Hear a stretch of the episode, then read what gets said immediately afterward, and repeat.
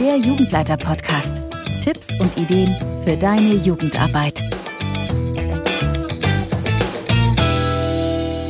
Hallo und herzlich willkommen zu dieser Ausgabe des Jugendleiter-Podcasts, deinem Podcast mit Tipps und Ideen für die Gruppenstunde und das Ferienlager.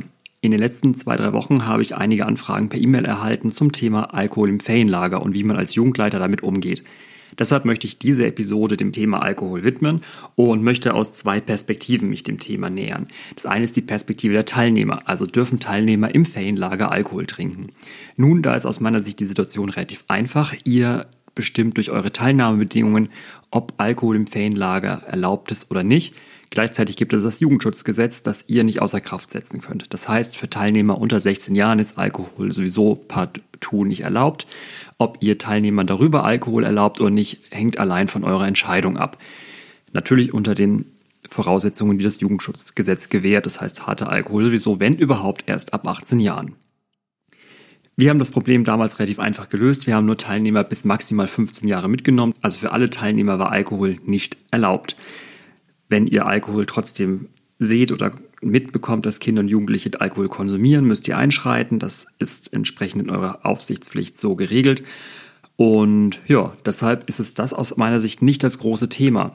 Wenn ihr Alkohol generell verbietet, habt ihr einfach den Vorteil, dass ihr nicht diskutieren müsst, hier, ich bin fast 16, meine Freunde, die mit mir im gleichen Zelt schlafen, dürfen Alkohol trinken, ich nicht.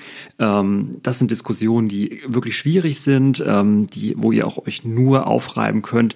Deshalb plädiere ich eigentlich wirklich für ein alkoholfreies Ferienlager für Teilnehmer. Die zweite Perspektive ist nun schon spannender. Dürfen Jugendleiter und also die, die das Ferienlager organisieren, Alkohol trinken. Puh, schwierig. Ähm, ich verstehe jeden, der sagt, ähm, er möchte sein Bier trinken am Lagerfeuer abends, wenn Kinder im Bett sind.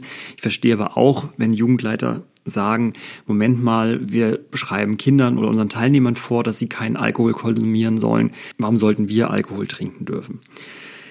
Das ist eine Frage, die ihr, glaube ich, nur in großer Runde einmal diskutieren solltet und euch gemeinsam etwas festlegen solltet. Ähm, da gibt's kein richtig und kein falsch. Das braucht einfach ein gemeinsames Commitment aller Jugendleiter. Wichtig ist aus meiner Sicht, dass Alkohol nie eine Einschränkung für die Kinder haben sollte. Das heißt, es sollte keine verkaterten Jugendleiter geben. Es sollte kein Programm ausfallen, weil ein Jugendleiter nicht fit ist, weil er verschläft. Und Alkohol sollte natürlich immer so konsumiert werden, dass ihr weiterhin Vorbild seid für die Jugendlichen, für die Kinder, dass ihr voll bei Sinn seid, dass ihr reagieren könnt, wenn etwas passiert.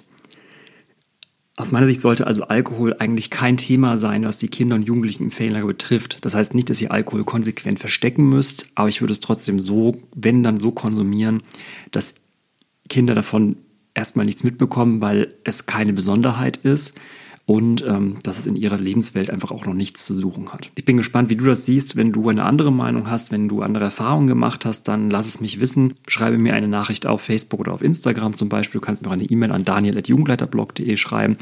Und du findest auch im Blog einen ergänzenden Artikel dazu, den verlinke ich auch in den Show Notes. Da kannst du gerne mitkommentieren, wenn du weitere Fragen oder wenn du Anregungen hast. Wenn du ansonsten Tipps und Ideen für deine Jugendarbeit brauchst, dann folge mir auf Facebook, auf Instagram, auf Pinterest, auf Twitter und abonniere gerne diesen Podcast. Ich freue mich, wenn du bei der nächsten Episode wieder mit dabei bist. Mach's gut und bis bald.